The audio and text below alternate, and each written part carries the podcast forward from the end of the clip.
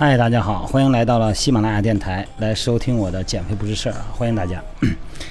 呃，昨天呢，为了方便大家交流嘛，呃，也方便我回复，所以说呢，我在呃里边说，然后加个微信群，哎、这样的话呢，我确实有时候在电脑旁边待时间特别少，大多的时间啊都是在训练，另外一个呢就是拿手机的时间肯定多，所以说我觉得如果要是方便大家交流哈、嗯、方便给大家回复，所以说呢，我建个微信群，对各位加我微信，然后呢，一般性的话题哈，然后呢，我就，而且还有图片嘛，对吧？可以加到群里边，可以可以发图片，这样的话更方便大家交流哈。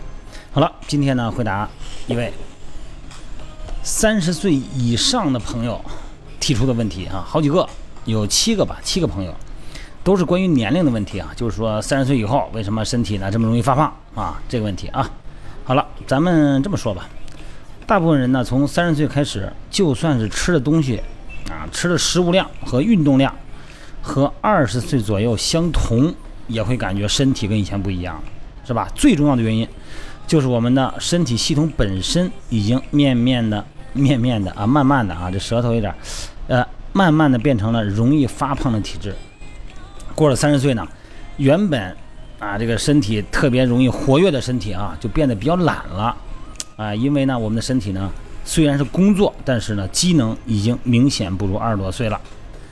呃，如果想透彻的解释这个现象呢，首先我们要了解身体内产生了哪些标志性的变化啊，这个标志性变化就是两个字儿：激素。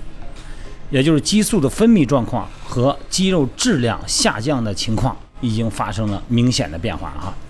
咱们的身体呢，都是通过各种系统性的命令进行活动的。记住啊，是命令、被命令啊。这个控制这种命令体系的就是激素。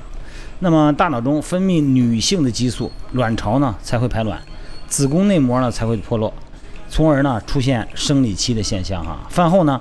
血液中的葡萄糖浓度会上升啊，会刺激胰脏分泌胰岛素。那么胰岛素呢，会把血液中的葡萄糖储存到肝脏或肌肉中，从而降低血液中的血糖浓度。这咱们都懂哈。那咱们身体之所以发生这些变化，都是通过激素进行调节的，好吧？明白了大概了哈。三十岁以后，体内发生最大变化的激素是什么激素啊？生长激素和性激素。咱们身体有三大激素哈，生长激素、性激素和胰岛素啊，顾名思义呢，生长激素呢就是让所有的器官都能生长的激素。那么骨头的末端会形成新骨，新的骨头个子会逐渐的变高啊，肌肉、韧带呀、皮肤等等组织呢也会随着一起生长。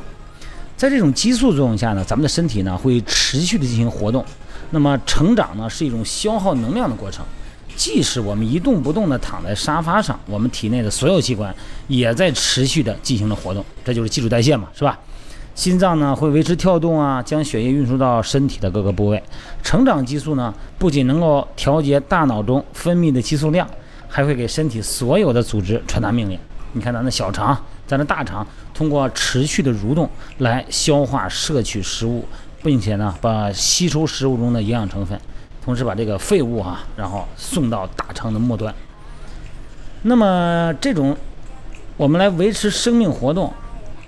最基本的能量需要，或者叫最低的能量，叫什么呀？叫基础代谢量。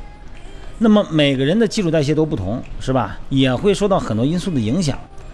可咱们到了三十岁以后呢，这个生长激素的分泌量呢就会减少，身体组织的成长率就会降低，这就会导致体内代谢量的减少。当咱们成长激素分泌的比较旺盛的时候，体内的所有器官呢都在成长的时候，那么体内的代谢量也自然会增加。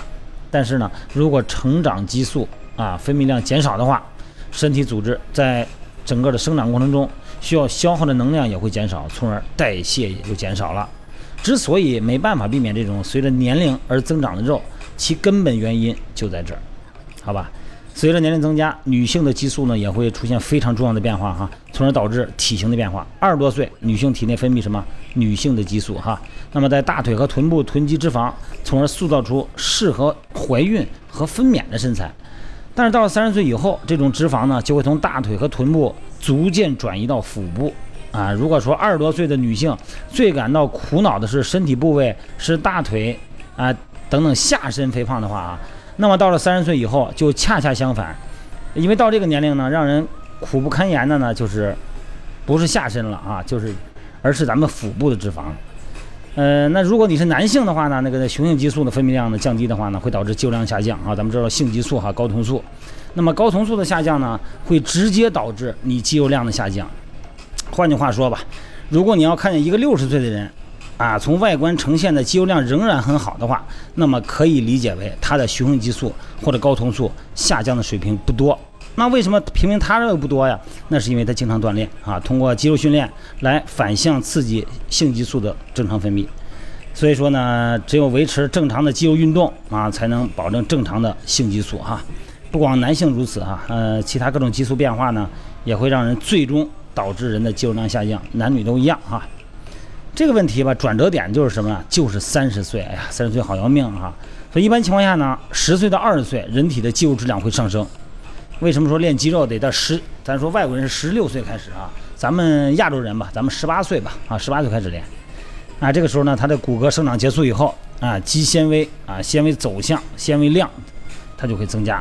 但是呢，你一旦过了三十岁以后，因为激素水平的变化，所以说呢，你的肌肉量它就上不去了。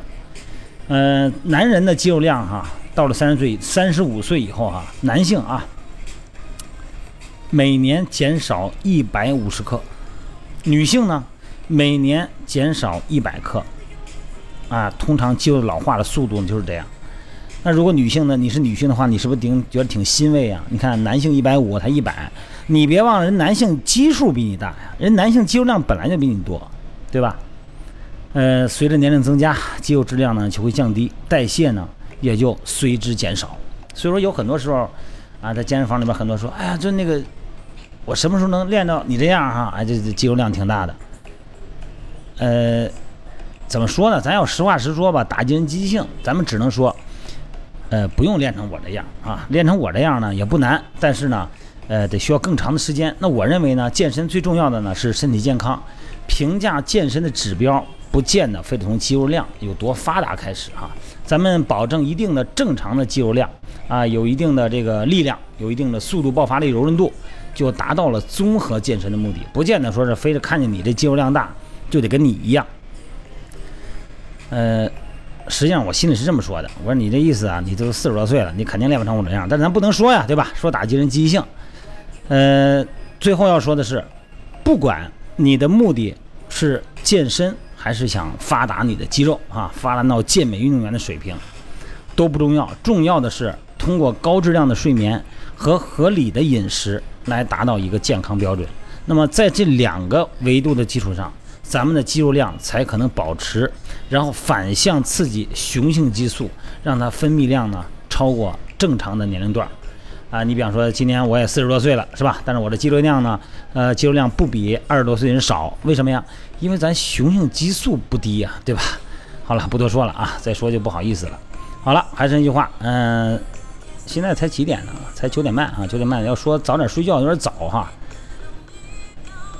记得这个时间要健身的朋友哈，就不要用太大强度了，因为离睡觉的时间已经很近了哈。离睡觉时间越近，你的大脑兴奋度呢应该还能下降，否则的话呢，你越练呢，你就该睡不着觉了哈。咱们洗完澡啊，然后呢，呃，吃点水果哈，呃，酸碱平衡，好吧？咱们还是那句话，早点休息啊，各位晚安。